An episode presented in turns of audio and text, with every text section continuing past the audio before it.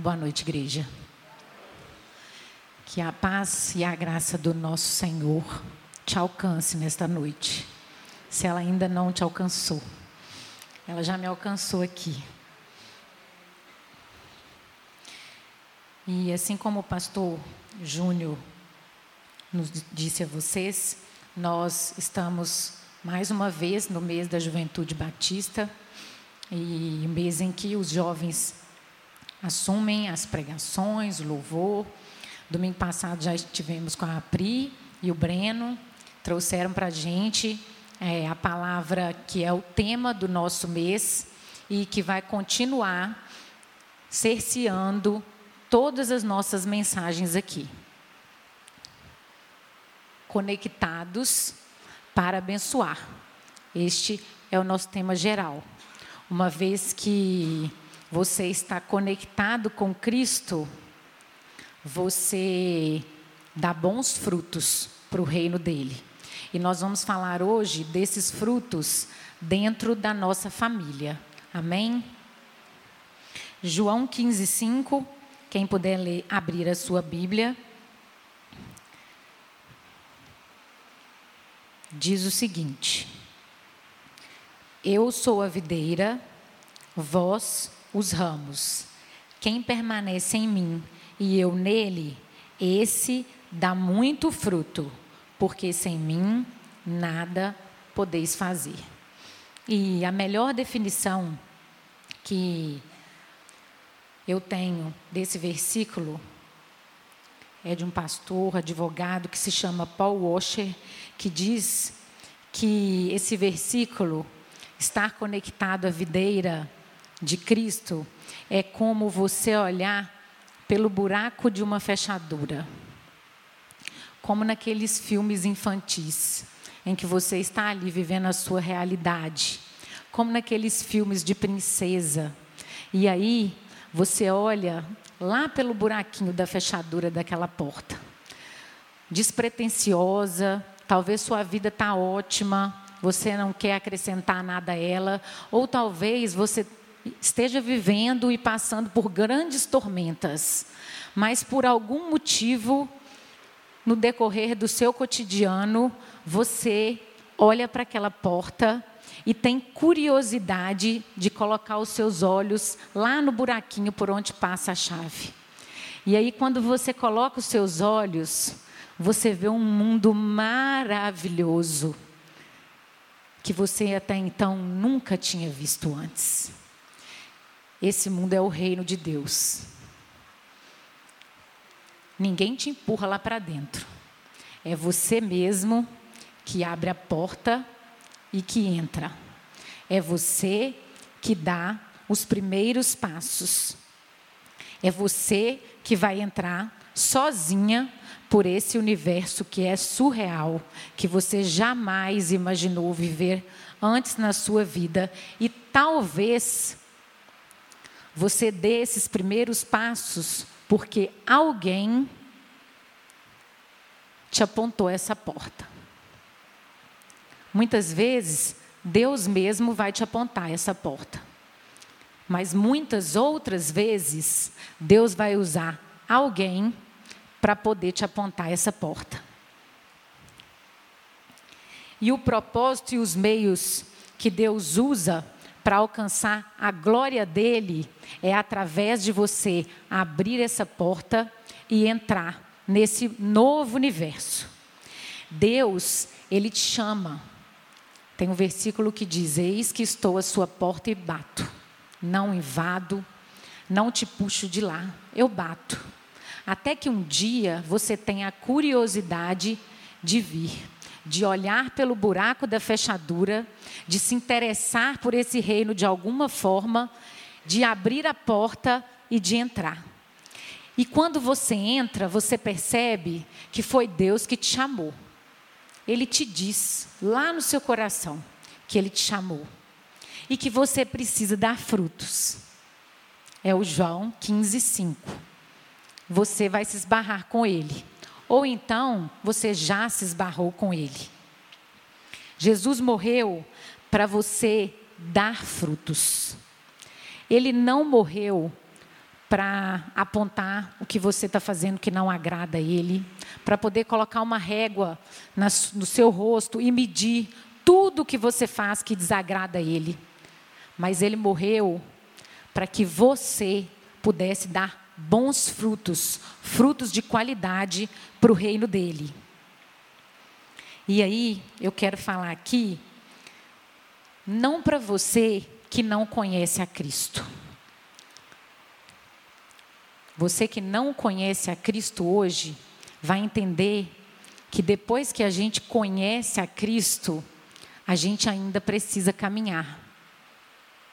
É como o pastor Marcelo Gualberto nos falou no Isso Pega do ano passado, né, pastor? Que eu jamais esqueci. Escondi essa palavra dentro do meu coração. Nunca mais eu esqueci.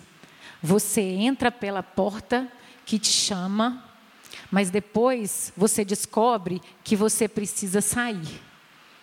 Você precisa sair dela para os seus frutos em Cristo gerarem frutos positivos no reino de Deus na vida das outras pessoas. Não dá para ficar dentro da casinha. Não dá para ficar seguro dentro da, daquela portinha, dentro daquele universo maravilhoso que você descobriu. E aí, é aqui que eu quero falar para você que conhece a Cristo, que sabe que você precisa dar frutos para o reino dele. Mas quando você se olha no espelho, frente a frente, eu, Thaís, comigo mesmo e o que Deus já me ensinou, eu não consigo ver os frutos de Deus em mim. E aí, a gente se esbarra naquela máxima que a gente trabalhou no Acampatos desse ano. Para quem foi já sabe, para quem não foi eu vou falar. Vocês foram comprados por Cristo por um alto preço. Jesus morreu, um homem santo que não tinha pecado algum, e morreu para deixar que essa porta fosse visível para a gente e que a gente pudesse entrar. Essa porta ela só é real porque Jesus foi sacrificado, morreu no meu lugar e no lugar de cada um de vocês. Uma vez que você foi comprado por esse preço, você precisa entender que não tem como você ter essa verdade no seu coração e não apresentar frutos. Você precisa agora entender que está na hora de se olhar no espelho e começar a ver os frutos que Deus faz através da sua vida.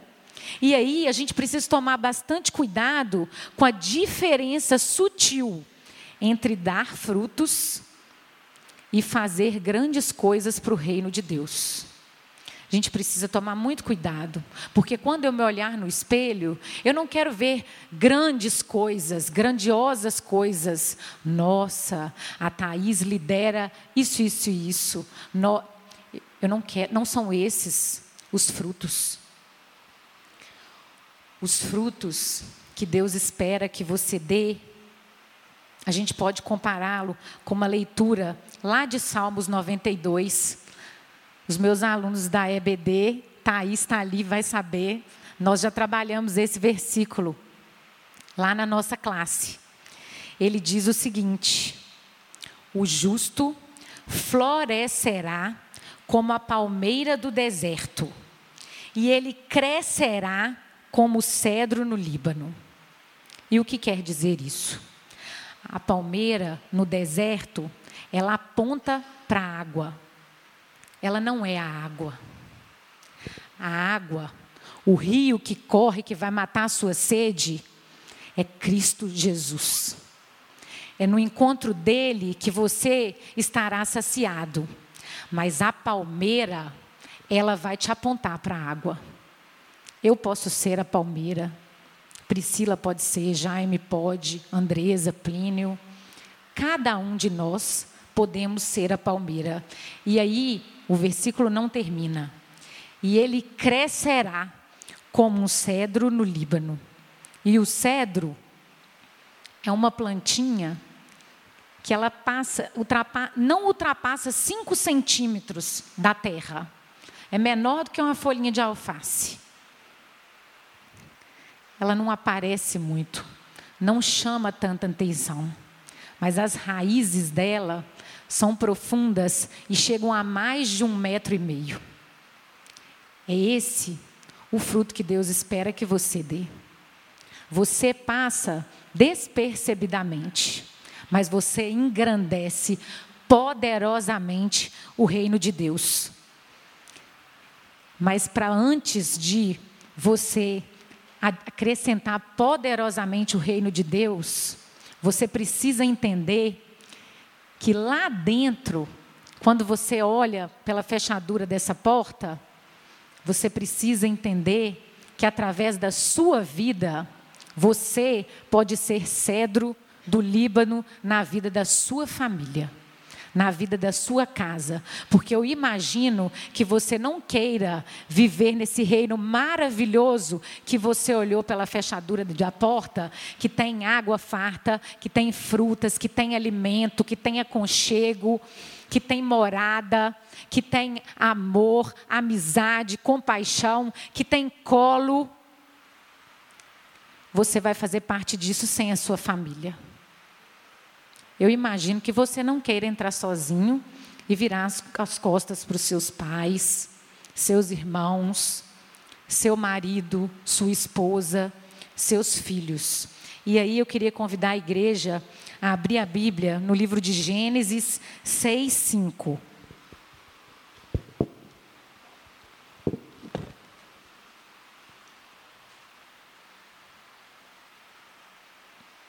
Amém?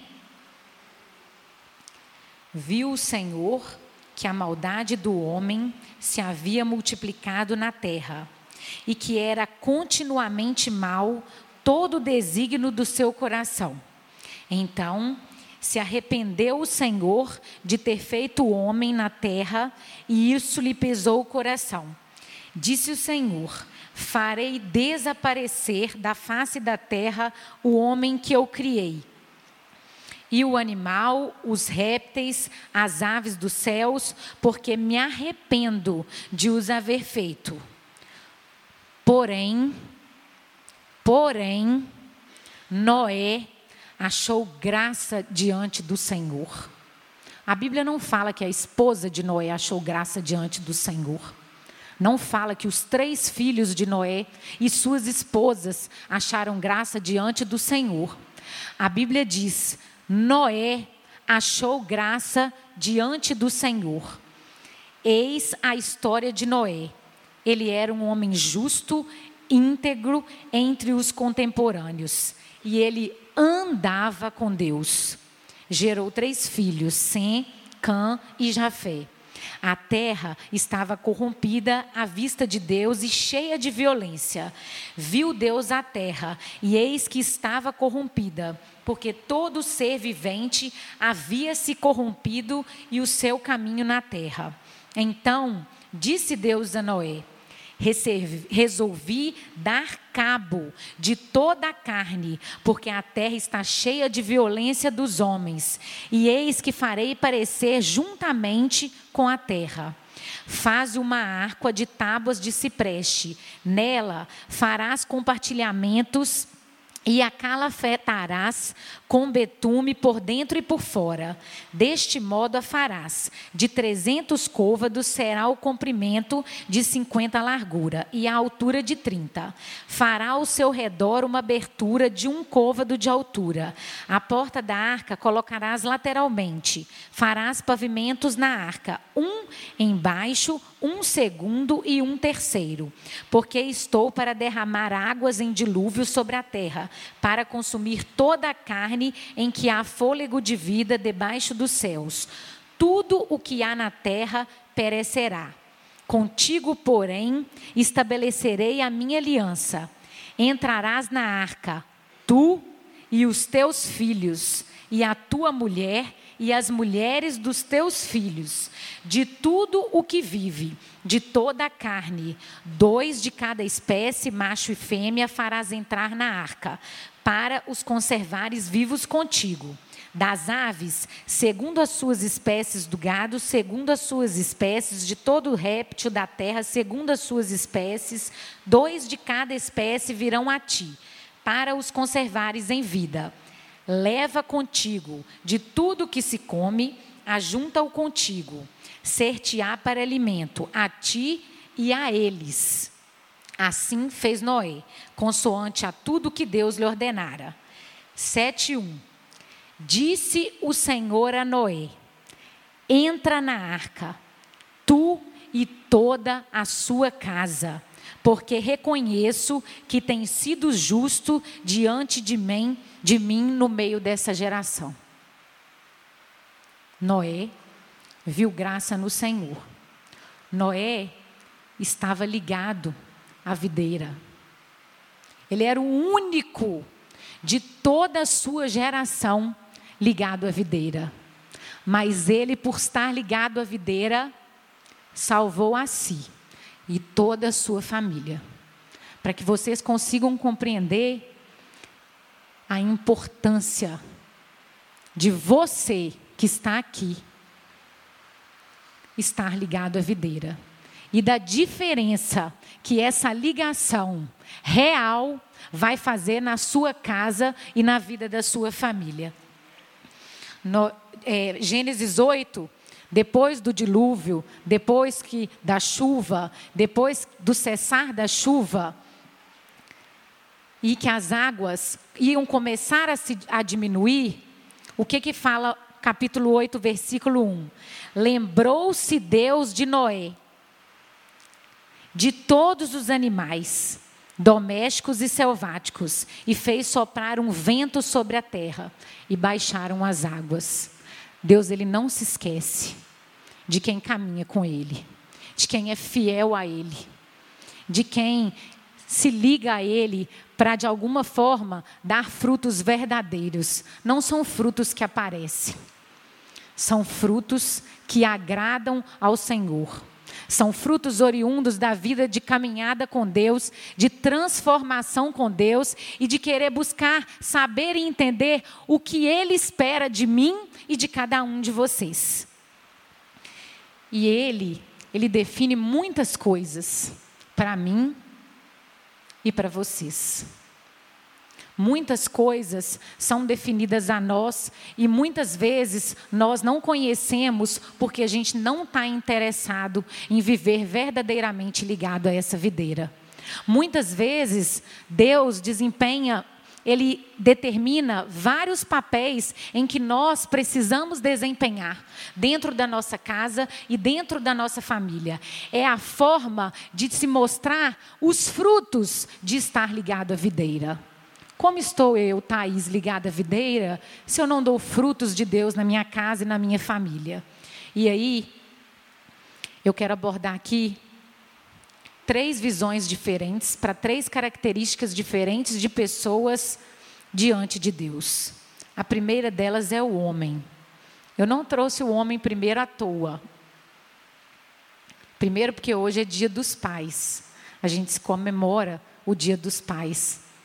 Apesar do dia dos pais ser todo dia, porque todo dia um pai, quando ele acorda, ele pode fazer diferente iluminar o amor de Deus, dando frutos de Deus na vida dos seus filhos. E todos os dias, eu, enquanto filha, posso gerar frutos do reino de Deus na vida do meu pai, e assim sucessivamente.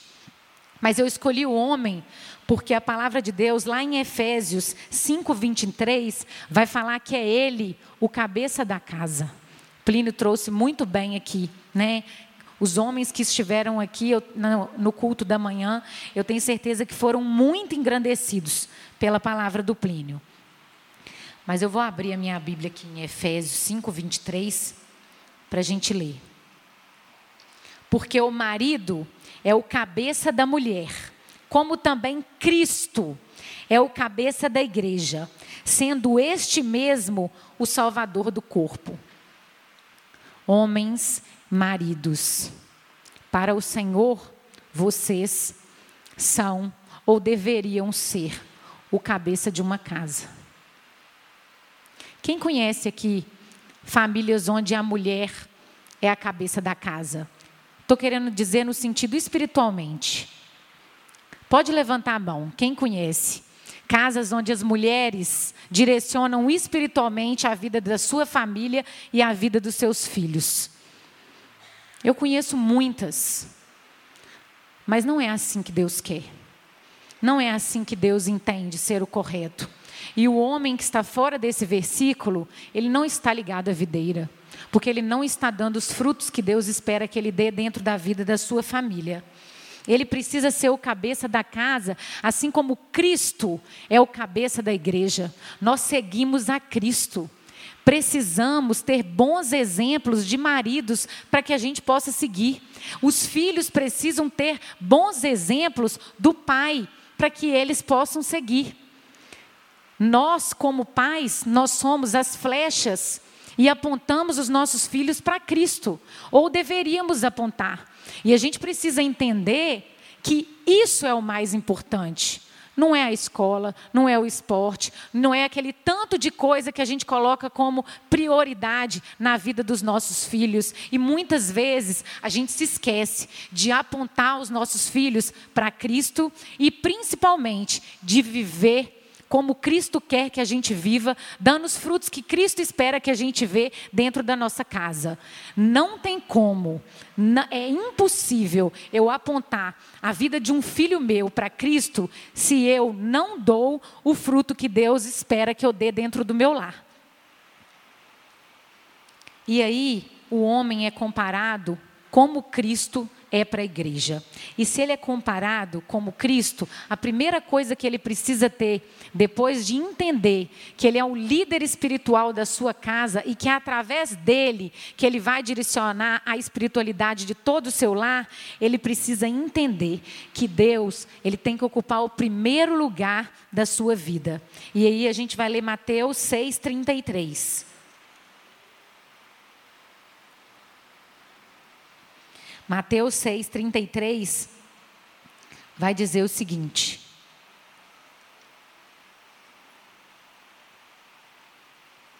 Buscai, pois, em primeiro lugar o reino de Deus e a sua justiça, e todas as outras coisas vos serão acrescentadas. Pais, maridos, vocês precisam buscar o reino de Deus. Vocês precisam confiar de que buscando a Deus, Deus vai acrescentar em todas as suas necessidades.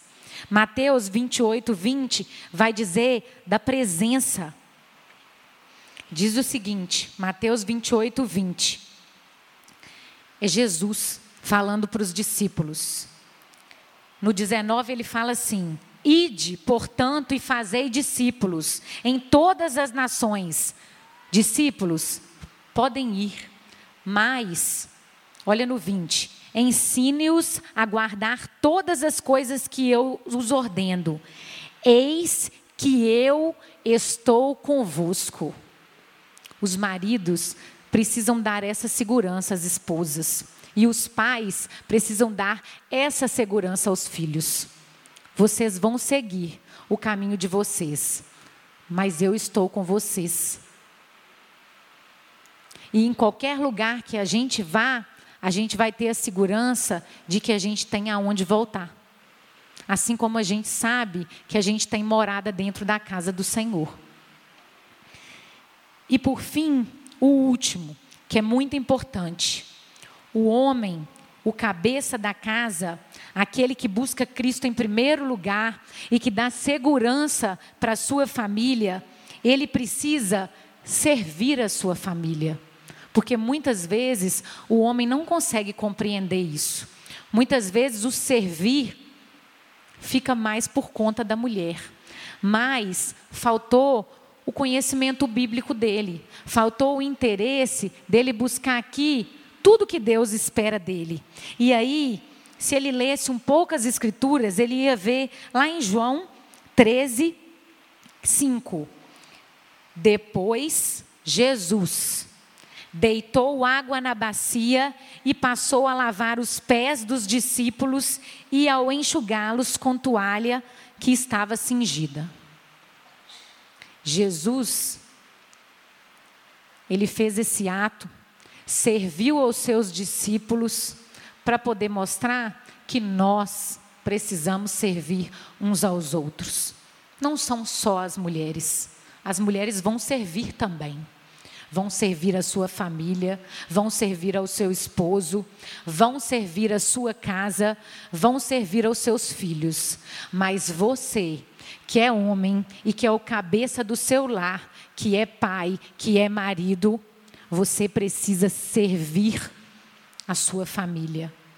Você precisa ensinar os seus filhos a servir. E isso só vai acontecer se você der o primeiro passo. Jesus Cristo, Santo, Todo-Poderoso, que desceu do alto céus para poder viver aqui e nos mostrar que a gente podia fazer muitas coisas que às vezes as nossas individualidades acabam criando obstáculos. Serviu aos seus discípulos. O Mestre se abaixou e lavou os pés de cada um deles. Então, maridos, lembrem-se disso. É preciso servir as suas esposas, é preciso servir na sua casa, ajudar, colaborar, cooperar, numa atitude de parceria. Não tornamos um só. A Andresa é a Andresa sem o Plínio? Não é. Deus olha e vê uma só, uma pessoa só. E a gente também, a gente não vê mais separado. A gente consegue só perceber junto. Às vezes o Plínio vai na reunião, a Andressa não vai, faz uma falta. Às vezes a Andresa vai, o Plínio vai, a gente acha estranho. Deus vê junto. Olha que confusão se um não conseguir servir ao outro. E aí, Deus também fala para a mulher. Provérbios 14, 1 diz que a mulher sábia com as próprias mãos ela edifica sua casa e com as próprias mãos ela também a destrói. Salomão definiu que a mulher sábia edifica sua casa, Salomão, sendo sábio tanto que foi, com toda certeza, dentro de toda a sua sabedoria, ele conseguiu constatar que as mulheres precisam ser sábias precisam buscar essa sabedoria que só vem de Deus. E muitas vezes, buscando essa sabedoria, elas vão conseguir estabilizar o seu lar, elas vão conseguir iluminar o amor de Deus na vida das suas, das, dos seus filhos e na vida da sua família. E aí não tem como a gente falar da mulher sem a gente falar de Provérbios 31, 10. Muitas vezes eu li Provérbios 31, 10 e eu falei assim: é impossível. Não tem jeito de ser essa mulher. Outras vezes eu li e falei assim: meu Deus, essa mulher existe. Depois, eu li Provérbios 31, 10, e eu comecei a ver que algumas mulheres a qual eu me relacionava eram mais próximas desse Provérbios 31, 10 do que eu. E aí eu comecei a, a conseguir imaginar que seria possível uma mulher que trabalha, que cuida do lar, que ora, que é feliz, que não cansa, que vem para casa, trabalha e fora de casa também. A primeira mulher que iluminou o amor de Deus através de eu, eu consegui imaginar que seria possível essa mulher de Provérbios 31, 10, ela está aqui. Ela me. Eu eu estou aqui hoje, eu sou fruto de um investimento de Deus que ela fez na minha vida. engraçado que eu estou falando que a gente é instrumento para salvar a nossa casa. E hoje, especificamente, eu estou falando para a família. E eu estou falando para todo mundo, porque todo mundo aqui vem de uma família. Porque Deus ama a família. Deus salvou a família de Noé. Deus criou Adão e criou Eva, porque ele tinha um projeto para a família. E Deus, quando pensou em Jesus, buscou para ele uma família. E muitas vezes nós também iluminamos e colocamos outras pessoas que não são da nossa família original na arca. Olha como que o amor de Deus é grande. Além de colocar a sua família na arca, você pode colocar outras pessoas na arca. E eu sou fruto de alguém que me colocou na arca, que é a Helena. Ela está ali no cantinho. E o investimento dela na minha vida faz com que hoje eu esteja aqui. E ela é a primeira mulher de Provérbios 31, 10, ao qual eu me identifiquei e vi que era possível eu ser também. Essa mulher que não se cansa, que trabalha, mas que também trabalha na sua casa, que serve, que serve os seus filhos, que se preocupa em apontar a Cristo, não só a sua família, marido e seus filhos, mas também aos outros. E essa mulher que coloca a sua família dentro dessa arca, que é pequena, ela é pequenininha. E ela é pequenininha por um, por um sentido especial. Ela é pequenininha por causa do cedro do Líbano. Não precisa de ser grande. Não precisa de fazer muito alvoroço. Você só precisa buscar a Deus e conhecer o que Ele tem para você, a vida que Ele tem para te dar, para te levar lá para aquele outro lado da porta. E assim você vai levar você e a sua casa. Eu queria falar também para os filhos. Todo mundo aqui é filho. Às vezes vocês ainda não são pais, os jovens, os jovens lá da minha classe, não são mães, não são marido, não são mulheres, mas vocês são filhos. E tem palavra de Deus para você também. E você também pode colocar a sua família na arca. E aí, eu trouxe a palavra de Colossenses 3:20. Filhos, obedeçam os seus pais em tudo, pois isso agrada ao Senhor.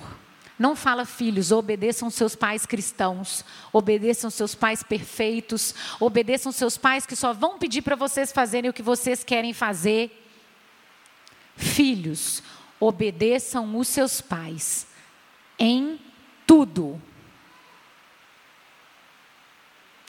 Para conseguir viver isso, para isso ser realidade nas nossas vidas, só se nós estivermos conectados com Cristo.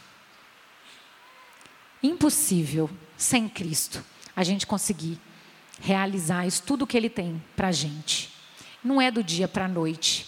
Eu ainda não sou a mulher de Provérbios 31, 10.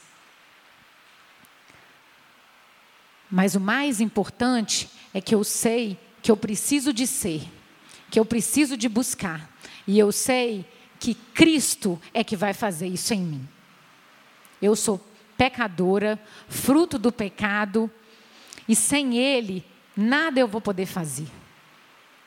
Mas o dia que eu entrar dentro dessa porta e eu trazer esse Cristo para morar dentro da minha vida, eu diminuir as minhas vontades, o meu querer e o que eu espero, Cristo vai entrar e eu vou ser essa mulher. A gente vai caminhando, um dia a gente chega lá, amém? A gente precisa só entender que a gente precisa de fazer essa caminhada. E aí, eu vou continuar a história de Noé, que viu graça, Deus viu graça na vida dele, diante de Deus foi vista graça nele, e que através dele ele salvou a sua família, entrou nessa arca e foi o primeiro de uma nova geração.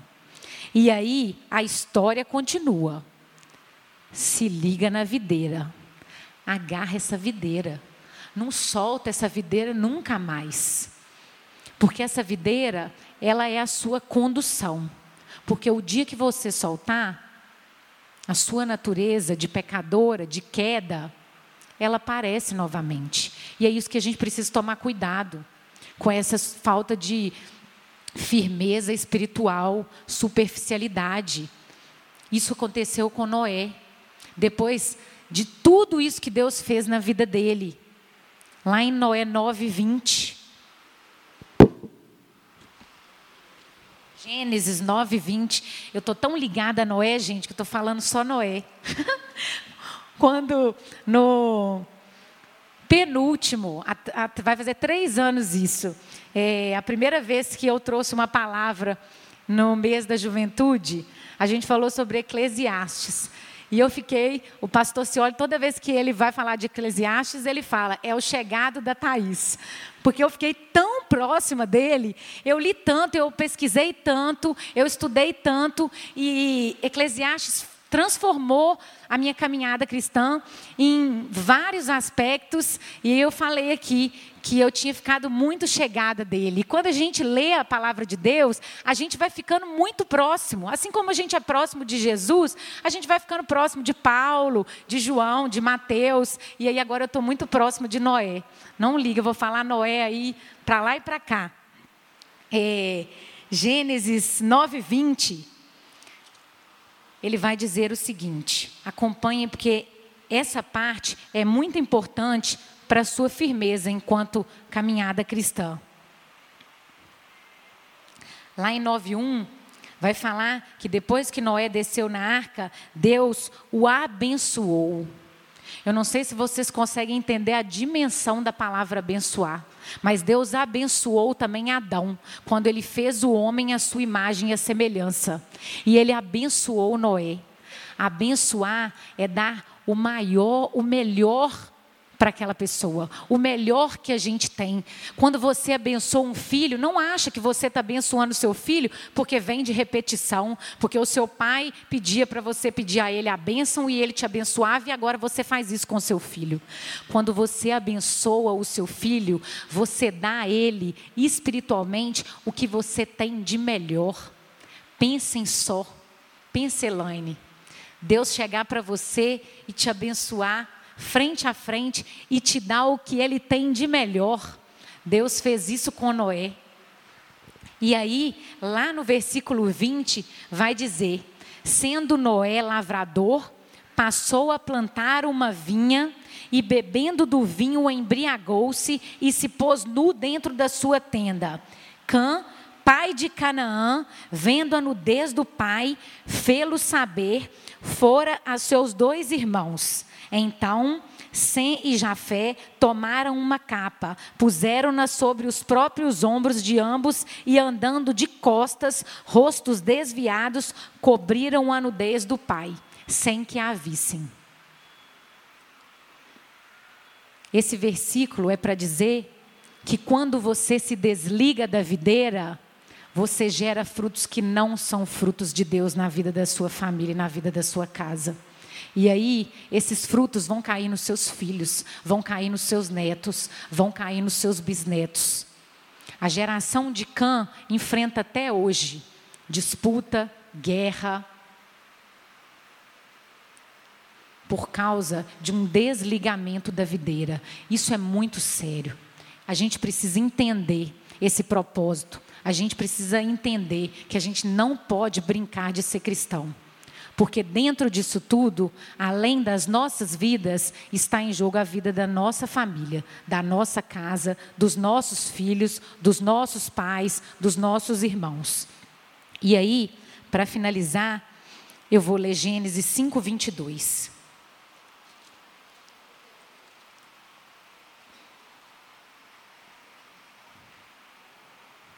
Levante suas mãos se vocês sabem quem Enoque é.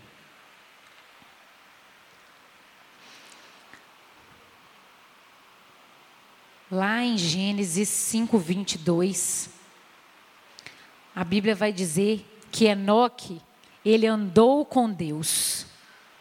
E depois que ele gerou Matusalém, ele viveu 300 anos.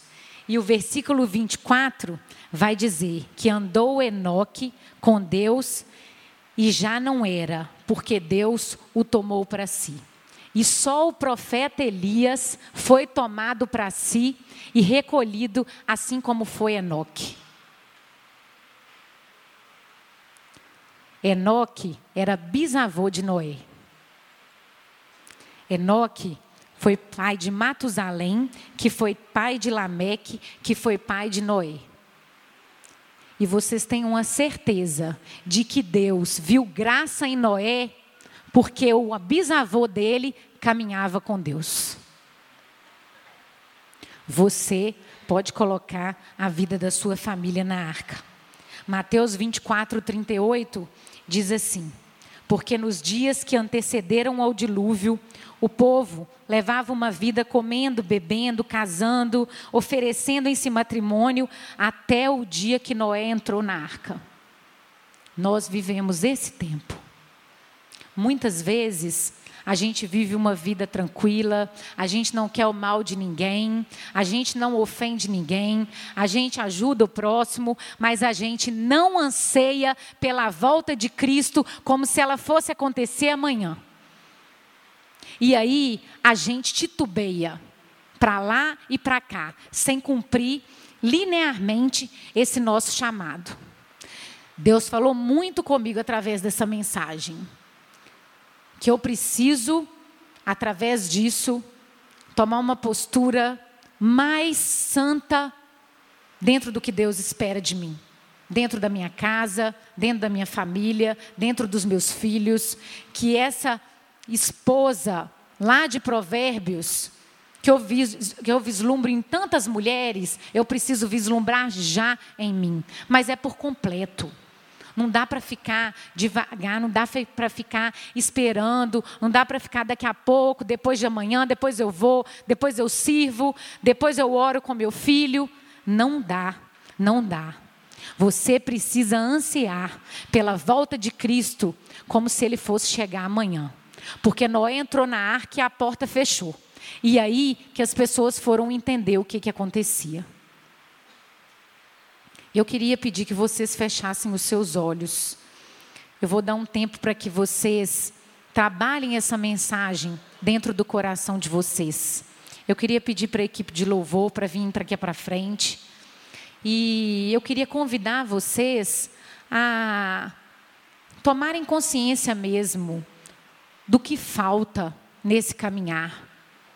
Se realmente vocês estão ligados a essa videira, se Cristo já faz parte da sua vida, se você verdadeiramente já conhece a esse Deus de amor, a esse Deus todo-poderoso que humildemente morreu no seu lugar para que essa porta estivesse lá, perto de você, para quando você quiser, você abrisse essa porta.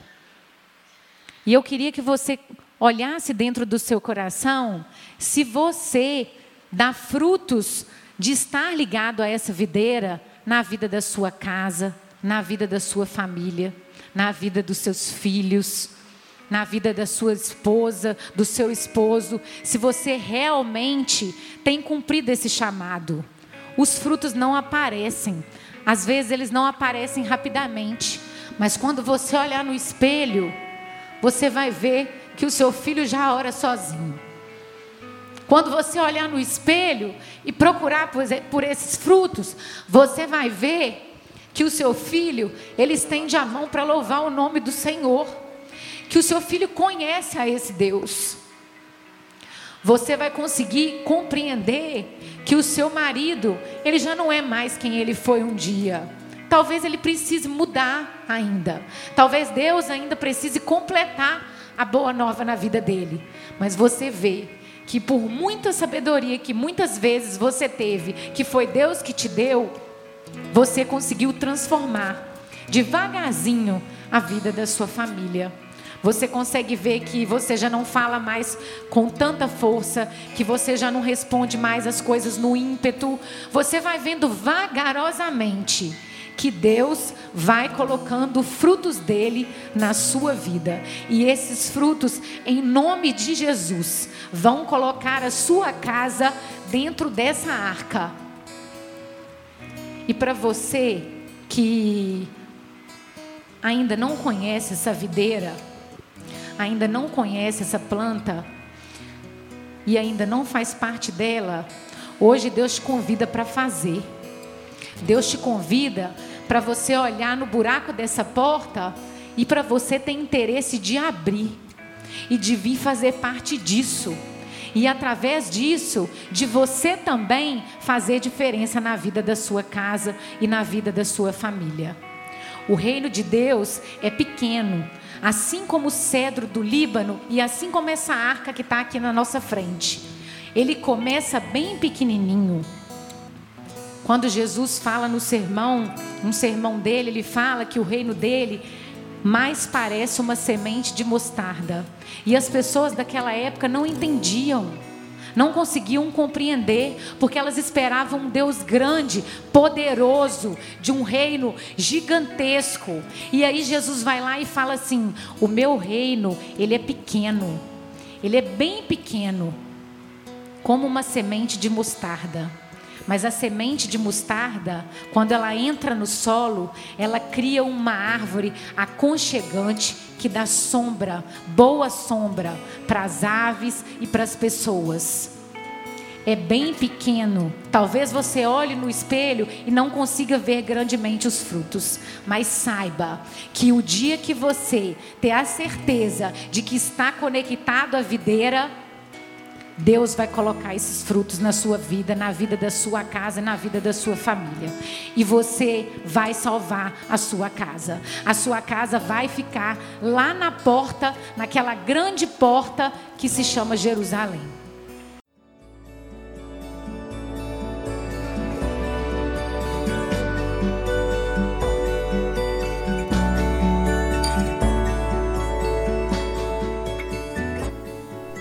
A Igreja Batista do Bom Retiro tem plena convicção de que a palavra de Deus é poder para salvar e transformar vidas.